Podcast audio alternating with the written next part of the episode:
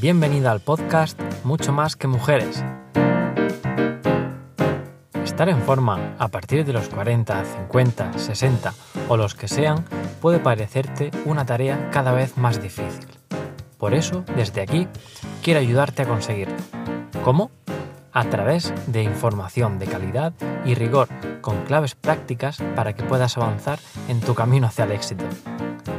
Soy Nacho Ortuño, entrenador personal y online, y ayudo a mujeres como tú que quieran gozar de una salud plena, sin necesidad de hacer dietas milagro ni sufrir en el gimnasio, para que te sientas cada día más joven.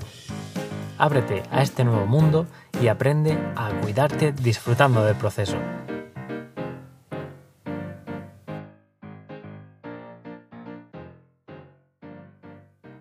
Hoy te traigo un episodio diferente. Y es que dentro de poco voy a lanzar el, curso que tengo de sobre adelgazar que se llama Recupera tu cintura. Ya había pensado hacer una, breve introducción tocando algunos puntos que, doy en el curso para que puedas tener más información y si te interesa pues, pues te puedas apuntar. Así que vamos a empezar rápidamente por el módulo 1 que se llama Perder peso emocional. Aquí vamos a tratar más sobre todo el aspecto más psicológico, hábitos y más cosas que te van a influir sobre todo en esta, en esta parte. Siempre empiezo con una pequeña introducción y aquí me gustaría comentarte qué pasa en el entorno de la, menopausia, si es, que, si es real que, la mujer por lo general tiende a acumular más grasa o si, si no es un mito, si cambia el metabolismo y pues eh, es obvio que realmente hay un cambio hormonal y detrás de ese cambio hormonal pues van a cambiar ciertas cosas en, nuestro cuerpo, su funcionamiento y un punto clave que, normalmente se suele decir que se gana más grasa durante la menopausia. Podría haber algún matiz aquí, pero parece que la investigación sobre todo comenta que no es que haya una ganancia de grasa claramente, sino que está más asociada a ese cambio hormonal que, se va a producir en esa etapa a que haya una distribución de la grasa. Y me explico lo siguiente. Se comenta, y esto es más gráfico, y, aquí estoy viendo la diapositiva que comento en el curso, eh, donde hay una, mujer con, una manzana superpuesta y al lado una pera, ¿no? o sea, una mujer con, con, una, con una pera superpuesta pues se suele comparar que esa distribución de la, grasa, cuando la mujer está en la etapa fértil, pues la grasa se acumula más en la zona de las caderas, ¿no? de esa forma de pera. Y cuando está en la etapa de la menopausia o la está comenzando, esa distribución pues pasa a estar en la zona de la cadera a subir a la zona del abdomen y obtener, digamos, una forma más de manzana, que se dice. Todo esto, pues comento más en profundidad, esta, diapositiva es más extensa, pero todos los cambios eh, que van a suceder en el cuerpo y luego poco a poco se van desgranando para ver qué efectos van a tener en, tu cuerpo. Otro punto que, comento en esta parte y es muy importante es que también va a afectar mucho que coincide eh, en esa época o a una edad en la que el músculo se suele ir perdiendo, digamos, de manera más natural y por lo tanto eso va a acentuar más todavía que ganemos ese, exceso de grasa. Por lo tanto, si juntamos los, los, dos factores, uno que la grasa se acumula en la zona del abdomen y otro que perdemos masa muscular y aparte con la consecuente suceso, digamos, de que eh, tu cuerpo, ese metabolismo, ese consumo de energía que tiene tu cuerpo va a descender bastante y cada año se, va a notar más. Por lo tanto, si no incidimos en, esos cambios a nivel hormonal que están produciéndose, eh, digamos con ejercicio y con cosas saludables que se tratan en los siguientes módulos, y aparte no incidimos en esa pérdida de músculo y no tratamos incluso de ganar masa muscular, pues cada vez va a ser más difícil perder mm, ese perímetro abdominal más abultado que suele ocurrir y es muy frecuente en, este, en esta etapa. Y ya no solo por una cuestión estética, sino porque eso mm, es de sobra sabido que tiene unas condiciones a nivel de salud que son importantes. Así que la solución, pues eh, muy reduccionista que se ha hecho siempre, es la de come menos y muévete más. Es demasiado simple, como comprenderéis, y mucha gente que lo pone en práctica, pues no obtiene los resultados que quiere. Entonces, este curso se basa básicamente en eso, en que decranemos todos los puntos, aparte de que cada persona es un mundo, sí es cierto que cada, cada persona en, una etapa diferente de su vida pues van a tener condiciones distintas. Por lo tanto, en esta, en esta ocasión sí que la mujer dentro de la menopausia pues tiene unas características más comunes en las que se puede incidir para que consigamos cambiar esas cosas y sobre todo ganar salud. Un punto importantísimo que, me gusta tratar aquí es que no se trata de cambios que hagan ni de soluciones mágicas ni nada, sino que eh, grábate a, fuego esta, esta, frase en la mente y es que cambia tu vida primero y cambiará tu cuerpo luego. Es difícil de entender, pero las cosas suelen suceder así. ¿no? El cambio tiene que venir primero de dentro y hacer cambios que sean estables para que no te suponga, digamos, un, estrés extra a, tu cuerpo para conseguir esos cambios, porque si tu cuerpo está sometido bajo un estrés que tú no estás controlando o te supone un esfuerzo mm, que es demasiado grande, tu cuerpo se va a, digamos, a resistir a ese cambio. La siguiente diapositiva que te quiero comentar eh, seguramente sea las más importantes de todo el curso y sobre lo que versa todo, y es el principio de Pareto. No sé si te sonará también porque tiene el nombre de la ley del 80-20. Al final es una distribución que descubrió un matemático en la que la gran mayoría de las cosas tenían esta distribución, como por ejemplo el, 80% de la riqueza la tiene el 20% de, de las personas y eso se va aplicando a un montón de factores. Y aquí lo podemos aplicar también. Y es que con un 20% del esfuerzo, es decir, eh, voy a seleccionar el 20%, o sea, de todas las acciones que puedo hacer, voy a seleccionar el 20%, que ese 20% va a ser el más importante, y con ese 20% voy a poder conseguir el 80% de los resultados. ¿Qué pasa? Que eh, si luego quiero llegar al 100% de los resultados, ya el esfuerzo no va a ser el 20, sino que Mm, voy a tener que esforzarme o, emplear más recursos, en este caso un 80%. Por lo tanto, el beneficio que obtienes al final se, digamos, se, va perdiendo con el tiempo. Es decir, al principio con ese 20% obtienes un 80%, que está muy bien, pero si quisieras llegar al 100%, ya el esfuerzo que, y los recursos que te llevaría sería mucho más elevado. Entonces a veces no compensa tener ese, ese ideal o, con, a lo mejor en el pasado hemos tenido un peso X al que queremos llegar o, una talla y a lo mejor mm, tenemos que abandonar un poco ese, concepto, sino de, reinventarse uno nuevo y decir, oye, voy a llegar, a, o sea, voy a ver hasta dónde llega mi cuerpo mm, cuidando su salud para que con ese 20% de acciones que no me van a suponer un, gran esfuerzo, voy a conseguir un 80% que, oye, está muy bien y al final no me va a compensar, ya quien quiera ir luego poco a poco progresando a ese 100%, pero que sepa que ese cambio va a ser mucho más difícil.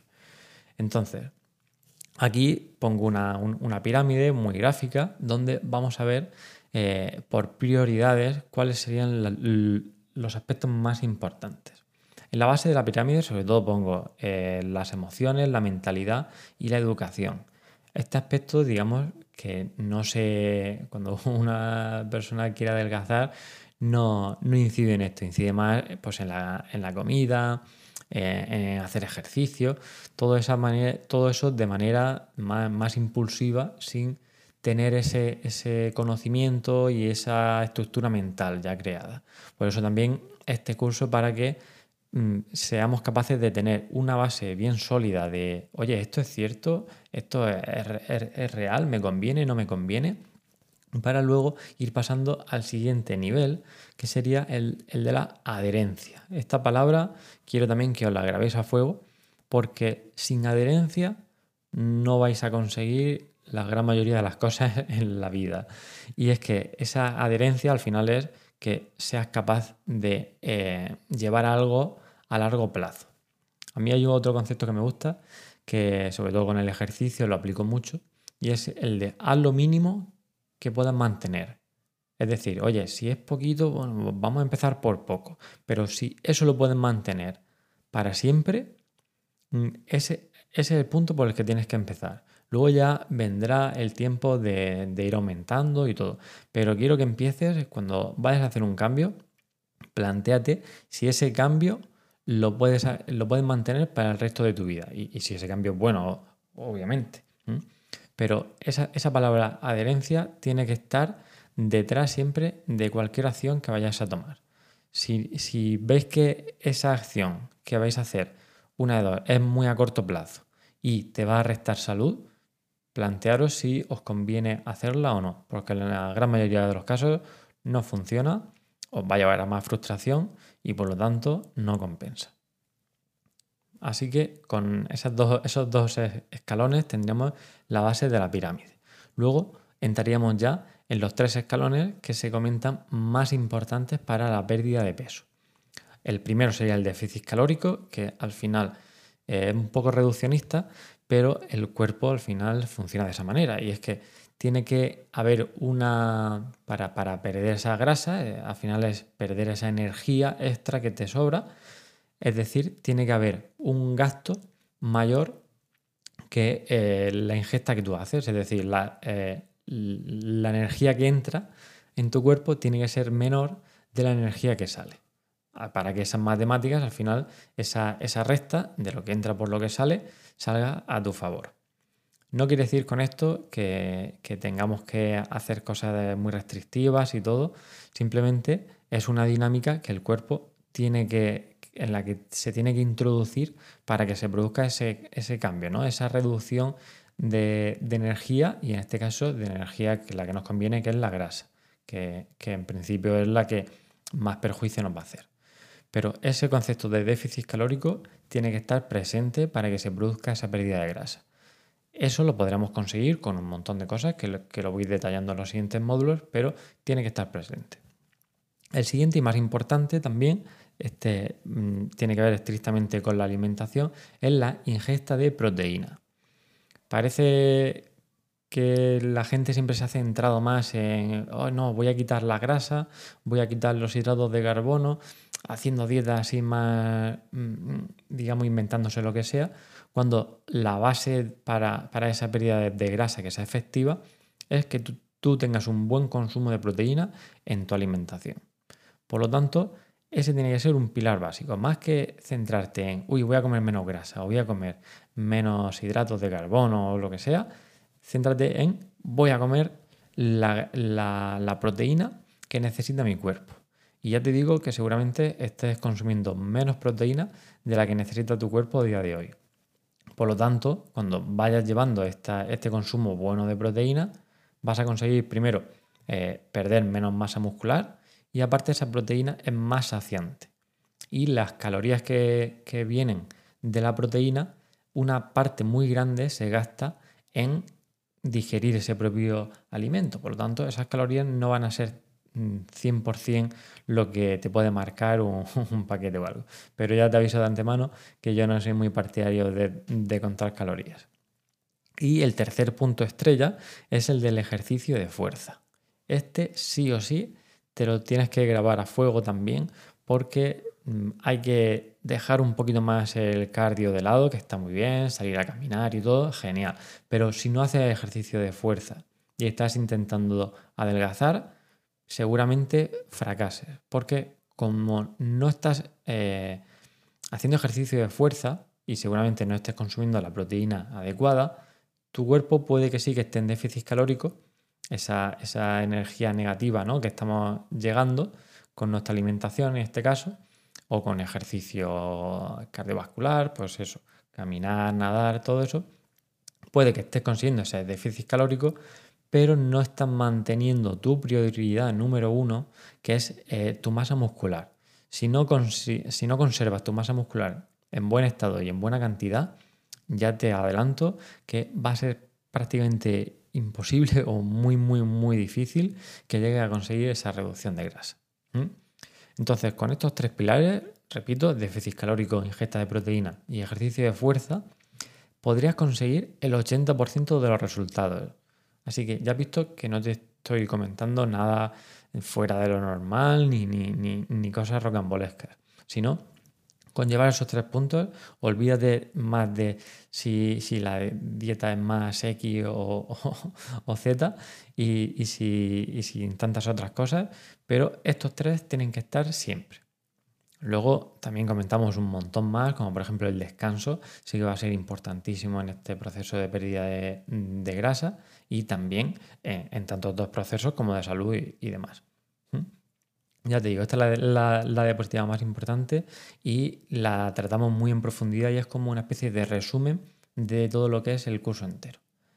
Así que también tratamos eh, el tema de los mitos. Hay muchos mitos en, alimentación, por ejemplo, y en ejercicio también, pero vamos a comentar aquí una anécdota que escuché a, otra persona, eh, que, es la de cuando había una, una mujer que estaba cocinando y le iba a echar unas salchichas a la sartén y le cortaba las puntas. Entonces venía su hijo y le preguntaba, oye mamá, ¿por, ¿por qué haces esto? ¿no? ¿Por qué le cortas la punta a las salchichas?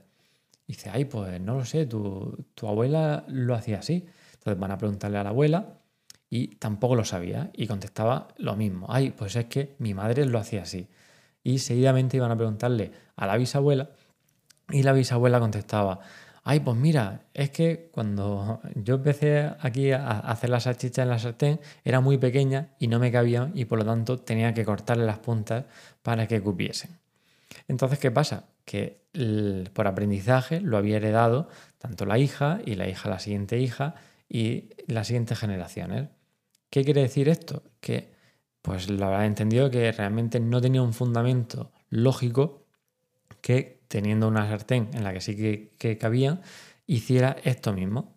¿Y qué ocurre? Que es que muchas veces no nos planteamos ciertas cosas y las vamos haciendo de manera automática sin plantearte realmente, oye, ¿esto tiene sentido a día de hoy? O igual ya no es tan válido como antes. Te animo a que, a que te, te plantees este tipo de cosas cada vez que te encuentres ante ante un mito ¿no? o ante una creencia. Hacer ese examen de creencias es importante.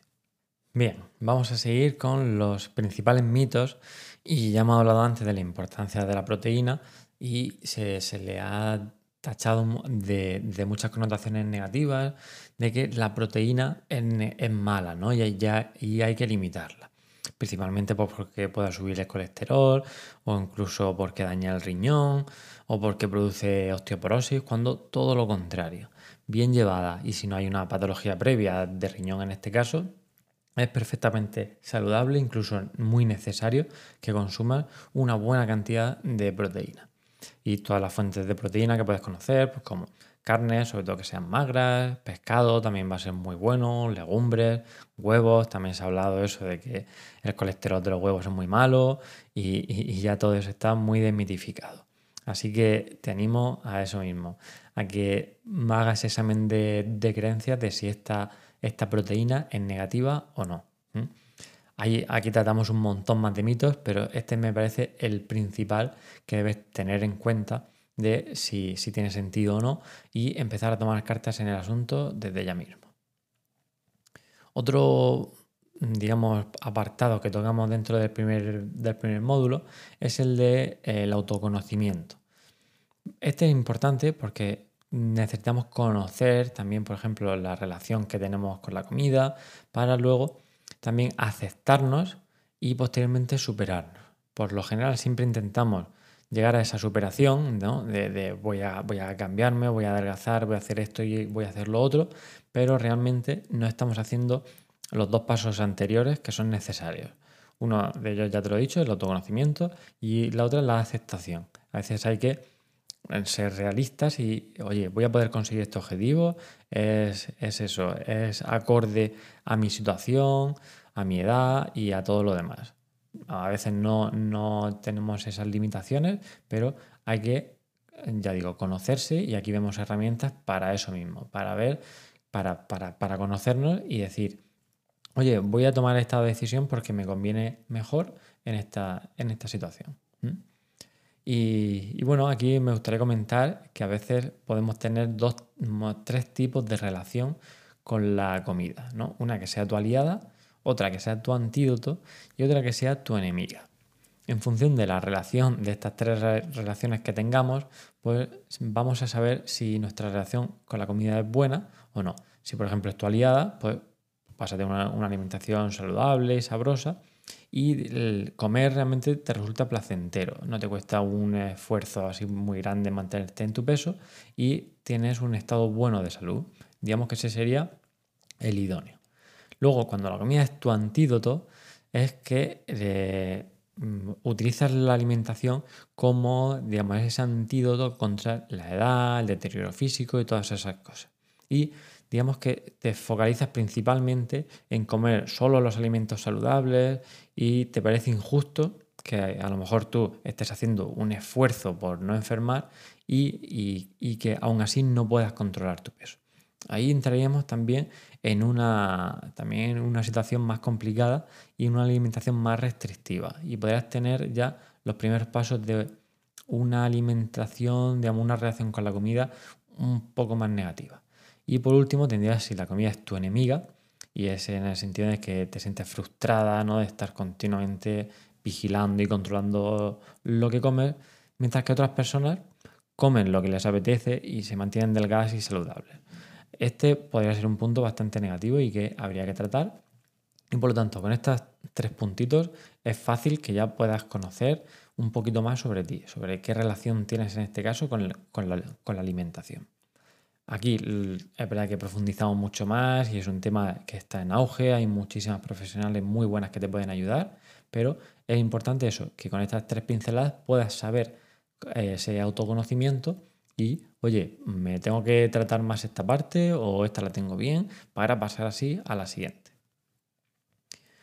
Aquí es importante también mm, ver la regla de 5 porqués y al final pregúntate ¿por qué quieres adelgazar? Dices, sí, porque me gusta verme mejor, sí. Pero siempre detrás de ese por qué, y vas, si vas indagando en ti misma, hay un concepto eh, que, es más trascendental y, ese objetivo de por qué realmente te quieres ver así. Así que te animo también a que profundices en ti y te alejes más solo de una cuestión estética o algo incluso impuesto por la sociedad para que profundices y realmente encuentres la esencia de por qué quiero yo conseguir este objetivo. Porque ese, ese objetivo real que vas a conseguir eh, te va a dar un compromiso muy bueno y, si, si ese, ese porqué tuyo es, muy, es muy leve, es simplemente una cuestión estética, cuando venga algún revés, que lo vendrá en todo el proceso de pérdida de grasa, seguramente te cueste un montón volver otra vez a retomar y a tener energía. En cambio, si tu por qué es fuerte y tiene un componente más grande que solamente el puro estético y todo lo, demás, vas a, tener más energía y más motivación para seguir en todo el proceso. Por último, en el módulo este, en el primero, tenemos un apartado exclusivo para construir hábitos saludables. Y aquí se, habla al final de que eh, hay una ciencia detrás de la construcción de hábitos y lo tocamos bastante en profundidad y vemos los hábitos más principales eh, que te van a ayudar a, digamos, mm, ese proceso que hemos visto de cambia primero tu vida y luego cambiará tu cuerpo, va bastante encaminado a eso. Primero vamos a conseguir eh, saber cómo se generan esos hábitos y cómo se mantienen en el tiempo y luego vamos a nombrar ciertos hábitos como, por ejemplo uno que es de sincronizar tus relojes para, para dormir bien, un montón de cosas y elementos que podemos hacer para descansar mejor. Aquí en esta parte ya sabrás que es importante y durante la menopausia es muy común que haya alteraciones en el sueño y te, te va a ser muy útil que tengas este, este punto a tu favor. Luego otro también podría ser el de, transformar tu entorno. Es decir, eh, por ejemplo, que compres la comida que quieras comer, ¿no? Y la que no quieras comer o la que sepas que no es saludable para ti, pues la reserves y mm, la utilices solo en ocasiones puntuales y no la tengas en casa. Todo esto también hay, hay un montón de, de buenos hábitos y de acciones que puedes tener para modificar tu entorno y al final eso, no dejar a tu fuerza de voluntad lo que puede hacer tu entorno. Si continuamente tienes que estar luchando contra eh, tu entorno, te va a ser mucho más difícil y eso fatiga y por lo tanto eh, el proceso se va a hacer mucho más duro y, te va a costar más, claramente. Por último, te animo también a que mm, vayas paso a paso no implementes todas las cosas de golpe, sino que te centres en una. Puede ser ese 20% del que hablábamos al principio y mm, con ese, esas poquitas acciones vayas poco a poco construyendo todo ese camino para, que puedas llegar a tu meta. También al final te recomiendo una serie de, literatura, de libros que son muy buenos para, para todo este tema y que una vez hayamos visto este primer módulo, tú puedas seguir profundizando y cada vez más puedas tomar las riendas de, todo ese proceso. Al final este curso consiste mucho en eso, en, daros un montón de herramientas y aclararos muchas ideas para que luego vosotras mismas podáis realizar todo el proceso de una manera, digamos, adecuada y buena y que se adapte a vosotras. Que no os lo impongan desde fuera, sino eso mismo, que tomáis que toméis las riendas para que podáis hacerlo en el futuro luego. El segundo módulo es el de recuperar tu metabolismo. Y aquí este principalmente va enfocado al ejercicio físico, que, seguramente pues, sea uno de los pilares más difíciles y, que más le cueste a la, a la sociedad. Todo el mundo sabe que el ejercicio es bueno, pero no llegamos a los niveles de actividad física que deberíamos. Y por lo tanto, aquí se hablan muchos temas sobre eso y es verdad que mm, puede que tengamos una tradición donde nuestras experiencias con el ejercicio han sido muy negativas y por lo tanto lo hemos visto siempre como algo en lo que hay que sufrir, eh, una tarea muy dura e incómoda, ¿no? en, la que, en la que se suda. Hay, hay muchos componentes que por nuestro pasado nos han podido hacer que generemos también una relación negativa con el ejercicio. Y aquí veremos muchas cosas que están lejos de, todas las creencias que tenemos sobre el ejercicio. Y para empezar es que ya se sabe que es bueno, pero aquí te pongo también una diapositiva, no puedes verla, pero en el curso la, mostramos, donde el ejercicio tiene, eh, se dice en, ciencia, un nivel de, evidencia A, que es el máximo, es decir, que algo es un hecho y que, que es, eh, digamos, indiscutible. Y aquí mismo se ven un montón de, alteraciones que se producen también en el contexto de la menopausia. Y como el ejercicio tiene esa evidencia de tipo A en, combatir pues desde las enfermedades cardiovasculares, ¿no? en, cardiopatías y todo eso. Eh, por ejemplo, en la, tensión arterial también tiene un, impacto muy bueno. En el cáncer de colon y de mama también tiene una prevención muy alta en la diabetes, el síndrome metabólico, que es una combinación también de varias enfermedades, en el mantenimiento del peso, en la osteoporosis también, y lo que hemos visto antes de la pérdida de masa muscular, el ejercicio aquí es el único capaz de hacer que se mantenga esa masa muscular o que incluso gane, y se considera también casi una enfermedad. El, perder mucha masa muscular puede ser un problema de salud. Luego también el deterioro cognitivo y la depresión y la, y la ansiedad. Si has investigado un poquito sobre todo el tema de la menopausia, los, síntomas o todo lo que pueda acarrear, verás que todos estos puntos se suelen dar con, mucha frecuencia eh, en, el, climaterio y ya, ya podéis ver que son aspectos muy importantes en nuestra salud y que el ejercicio puede ser uno de nuestros mejores aliados en todo este proceso. Así que, bueno, aquí veremos también todo el tema de cómo recuperar tu metabolismo, porque a veces ocurre eso, que tras varios procesos de dietas en los que no se ha hecho ejercicio de fuerza, ya hemos comentado su importancia, el metabolismo cada vez se va haciendo más eficiente y llega un punto en el que la gente dice, a mí es que me engorda hasta el aire, ¿no? O, es que me, me bebo un vaso de agua y ya engordo. Pues vamos a ver un montón de estrategias por qué pasa esto y cómo recuperar ese, ese metabolismo. Así que este módulo es bastante extenso, te comentaré todas las claves sobre ejercicio y ya, y ya veremos eso, que no hace falta ni sufrir tanto y espero que te sirva para reconciliarte de nuevo con el ejercicio y que tengas tus herramientas para poder luego gestionártelo. Aquí también te grabo un vídeo donde te vas a, poder llevar como una, construcción. Eh, bueno, es, es un vídeo donde tú vas a aprender a generarte, por ejemplo, tu, rutina de entrenamiento. No, no, es muy extenso, pero te va a dar unas nociones básicas para, que puedas tomar las riendas. Además del, ejercicio, que, es importantísimo, también vamos a hablar muchísimo sobre movimiento como tal.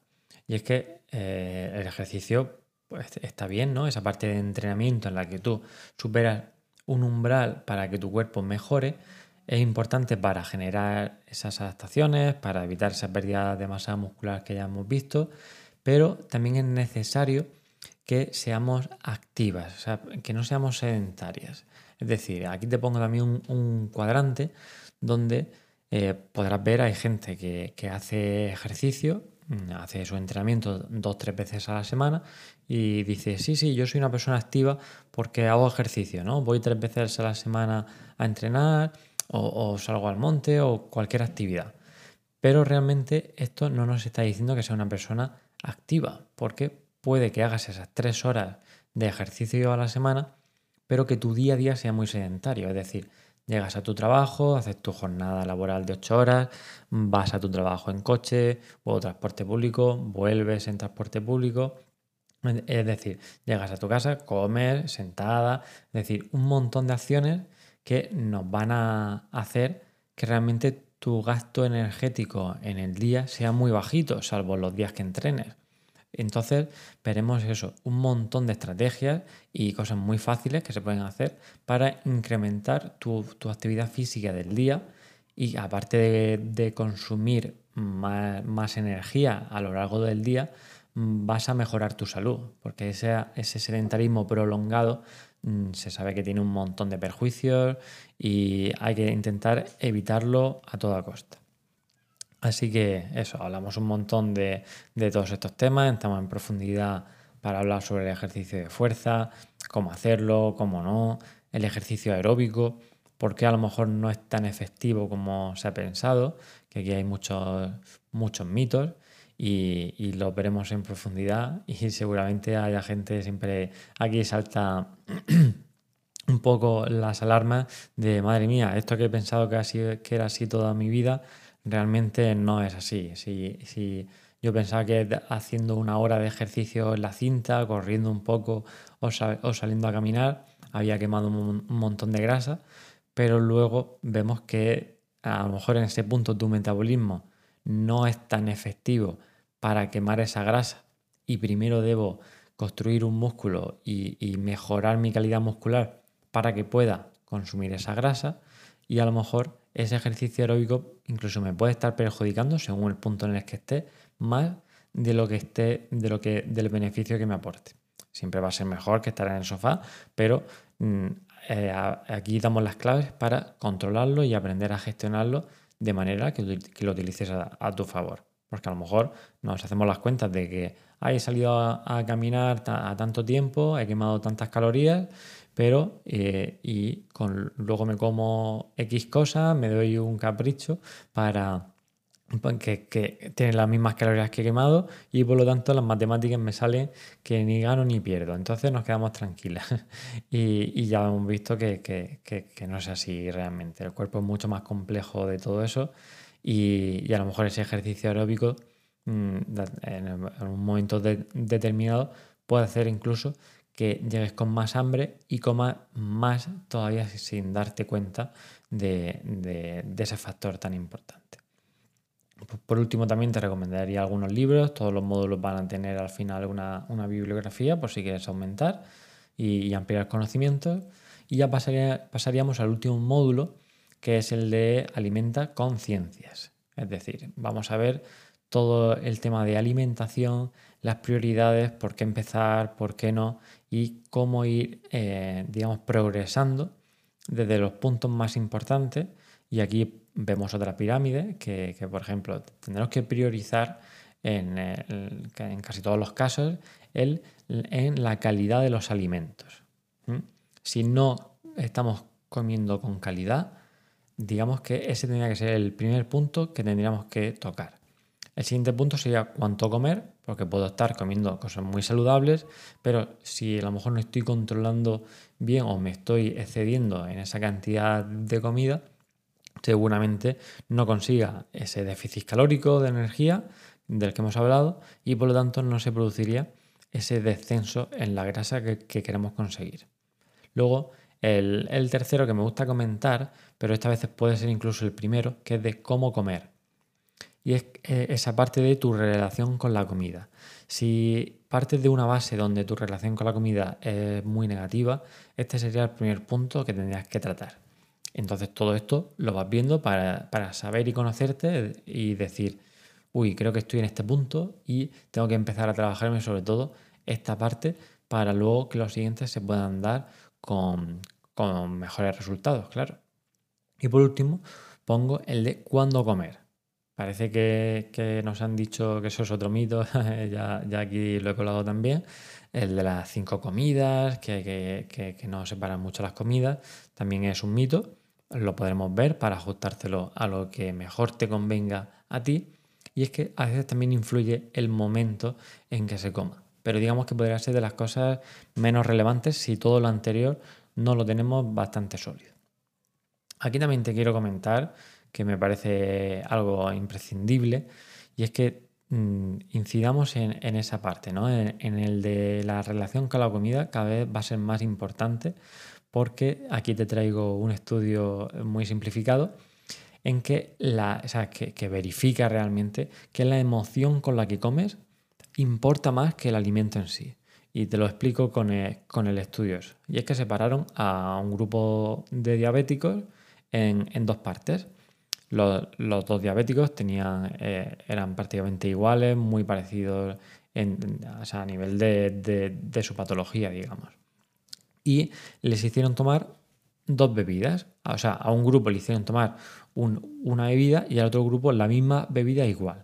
La única diferencia es que al grupo 1 le habían puesto una etiqueta a esa bebida que ponía alto contenido en azúcar. Pero esa bebida realmente no tenía un alto contenido en azúcar, tenía un poquito y nada más. La otra bebida, eh, repetimos, era exactamente igual, un poquito de contenido en azúcar, a diferencia de que en la etiqueta ponía un contenido moderado en azúcar. Pues ¿qué pasó? Que los dos grupos se bebieron, se tomaron su bebida y al final les analizaron, le hicieron análisis de sangre para ver cómo se había comportado esa, glucemia, ¿no? Cuando tú comes una bebida o, tomas un alimento con alto contenido en azúcar, al final eh, tiene una manifestación en la sangre, ¿no? Que podemos medir. Entonces, a los dos grupos le midieron esa glucosa en sangre y fijaos lo curioso del estudio y es que en el, grupo en el que había bebido eh, la, bebida con la etiqueta que ponía alto contenido en azúcar, sus niveles de azúcar en sangre eran mucho más altos que los del el grupo 2 que simplemente se, habían tomado o, o, pensaban que habían tomado una bebida con contenido moderado. Y fijaos la importancia de esto. Los dos grupos habían consumido el mismo alimento pero la forma y, la interpretación que hizo cada grupo de lo que se iba a, tomar tuvo más efecto que el alimento en sí. Entonces, podemos decir realmente que los pensamientos engordan, muy, muy llanamente, pero es así, si tú vas a, tomarte un alimento que piensas que te va a engordar y que es negativo para ti y todo, tendrá un impacto mucho más negativo en tu cuerpo que si te lo tomas desde otra perspectiva. Así que, también, otra de las cosas a las que te invito es a eso, a que empieces a ver si, cuáles, cuáles son tus pensamientos a raíz de este tipo de, de alimentación, de comida, etc. Así que lo dicho, tratamos un montón de, apartados aquí, por ejemplo, comer también para, conseguir más saciedad, que eso es una de las cosas que no se tiene en cuenta, pero conforme vamos perdiendo peso, irónicamente, nuestro cuerpo nos manda señales para que comamos más, porque quiere recuperar ese peso perdido. Y si has hecho alguna dieta, lo irás experimentando eh, en el que verás que cada vez tienes más hambre. Y es una señal que te manda tu cuerpo para que no se produzca ese, para que no entre en esa señal de alarma. Y vemos también estrategias para que esas señales de alarma no, se produzcan en, tu cuerpo y en todo ese proceso de pérdida de grasa. Luego también vamos a ver lo que tu cuerpo necesita, mm, vamos a ver en profundidad pues, todos los requerimientos, cada, cada una de vosotras que esté en el curso va a ver que si, a lo mejor necesita, según su peso su condición, que eh, sus requerimientos van a ser diferentes. Entonces, cada uno va a poder hacerse sus cuentas para ver qué es lo que necesita. Y luego veremos también estrategias para, que yo llamo para adelgazar comiendo. Una de las cosas que se suele, un error, es posible que se suele cometer en este tipo de casos, es que se llama estrategias muy lineales, es decir, yo empiezo una dieta, digo, vale, me voy a hacer mis cuentas y cada semana voy perdiendo un kilo. ¿Qué pasa? Que, claro, estamos comiendo por debajo de esa energía que gastamos y al principio bien, nuestro cuerpo gasta energía sin entrar en, esa, en ese estado de alarma, pero cuando se va prolongando en el tiempo, el cuerpo ya es cuando se pone en alerta y dice, uy, esto no me gusta porque eh, continuamente llevamos ya muchos días donde mi cuerpo está consumiendo menos, eh, menos calorías o menos energía de la que consume. Si esto sigue así, es posible que lleguemos a una situación crítica. Por lo tanto, voy a ir frenándolo poco a poco y es cuando notáis que ah, en el proceso de dieta mm, vais más lentas. Es decir, al principio perdíais un kilo a la semana, luego a lo mejor pues, 700 gramos, luego 500 gramos y hasta que se estanca ese, esa pérdida de peso y ahí pueden empezar los problemas. Porque intentaremos a lo mejor hacer una dieta más restrictiva y a lo mejor si no estás haciendo ejercicio de fuerza, perderás más músculo todavía y entrarás en una zona muy peligrosa de la que luego te costará mucho más recuperarte. Entonces, si no sabes las estrategias para hacerlo correctamente, eh, hay que llevar mucho cuidado para, no entrar en, estos, en estos síntomas de alarma ¿no? que le damos al cuerpo. Así que te lo repito, vemos un montón de estrategias para que eso no, suceda y cada una se la aplica a como mejor le venga. Ah, pues yo creo que esta me puede ir bien. También el tema del ayuno intermitente, que está muy, muy en auge, también lo veremos, veremos protocolos, veremos cuándo puede funcionar, cuándo no, cuándo te interesa. Y otro, otro tanto de cosas como el ir variando la ingesta de calorías a lo largo de la semana. Es decir, una estrategia muy buena, incluso que, podrías practicar sin, repito, insisto en esto, sin hacer muchas locuras, es ir variando las calorías que tomas a lo largo de la semana. Es decir, el lunes pues, puedes empezar, en vez de la ración que te tomes de, tu plato normal, pues que te tomes la mitad o un poquito menos. Entonces, ese día ya habrás tenido seguramente un déficit calórico. Al día siguiente, pues comes tus raciones normales. Al día siguiente, el miércoles, por ejemplo, puedes volver otra vez a esa estrategia de comer la mitad de las raciones que te tomas normalmente. El jueves vuelves otra vez al punto de base de comer más o menos las cantidades que tú comías. Viernes vuelves a bajar. Sábado, que suele haber algún evento, a una salida con amigos, a comer fuera, pues sí que puedes comer más por encima, digamos, de lo que comes normalmente. Casi todos que salimos a comer o a cenar siempre nos pasamos un poquito y acabamos más llenas de la cuenta. Y por último el domingo, pues sí que podrías otra vez volver a, esa bajada de calorías, a esa restricción un poquito. ¿Qué pasa? Que al hacer esos, esos picos a lo largo de la semana, vamos a conseguir que el, el total de la semana salga negativo pero nuestro cuerpo no perciba una señal de alarma con ese, con ese tipo de enfoque. Seguramente irá, irá más lenta ese proceso de pérdida de grasa, pero es más estable a largo plazo. Y ya hemos visto que aquí lo que importa siempre es el largo plazo. Y, la, y eso, el, el jugar siempre con el tiempo a nuestro favor. Por último aquí, pues eso, te comento un montón de libros también que puedes leer Y te dejo una reflexión final que, te la puedo leer ahora mismo. Y, es que eh, aquí me gusta decir que mantén el foco. Y esta cita es del Dalai Lama y dice lo siguiente.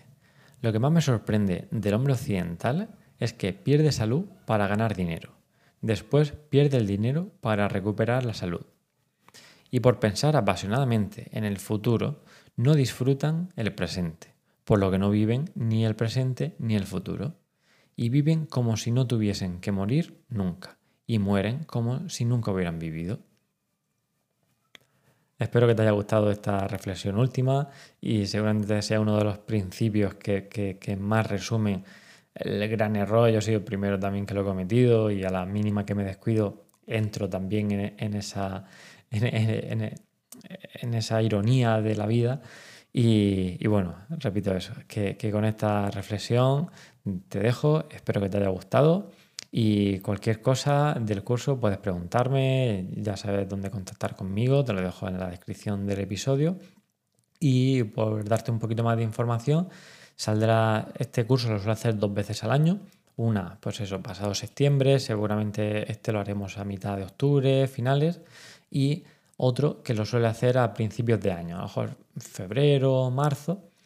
Y son tres módulos, aunque conforme le voy añadiendo cosas al, curso para que sea más completo, sí es verdad que, eh, es más extenso y a, lo mejor tenga que hacer algún, mm, algún módulo presencial más. En fin, son tres módulos presenciales que lo hacemos online, por, Zoom, es, es, por la que lo hice la última vez y lo puedes ver luego, se queda grabado y toda esa información eh, te la voy a resumir poco a poco conforme la vayamos haciendo en un, esquema, en un documento donde, vas a tener toda esa información a tu disposición. Así que, sin más, puedes preguntarme, apuntarte en una lista. El, precio también lo puedes ver ahí en la, página web que te voy a dejar. Y si es verdad que, que conforme lo voy avanzando, lo voy puliendo más, el precio suba. Así que si te interesa, ya te digo, estás a tiempo para, apuntarte y espero que te haya gustado este, este, episodio diferente y por lo menos te haya aportado algo, algo de valor.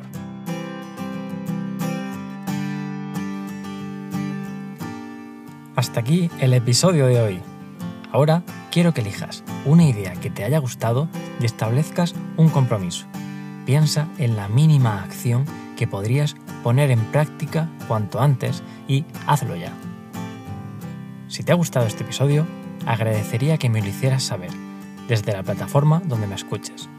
Así ayudarás a que este podcast tenga más visibilidad y más personas como tú pueden aprovecharse de estos contenidos. Si aún quieres más, te he dejado en la descripción del episodio mis redes sociales y mi correo electrónico por si tienes alguna duda que preguntarme o estás interesada en formar parte de mi programa y así conseguir lo que quizás lleves años intentando. Desde aquí te mando un saludo y recuerda siempre añadir vida a tus años. Te espero en el siguiente episodio.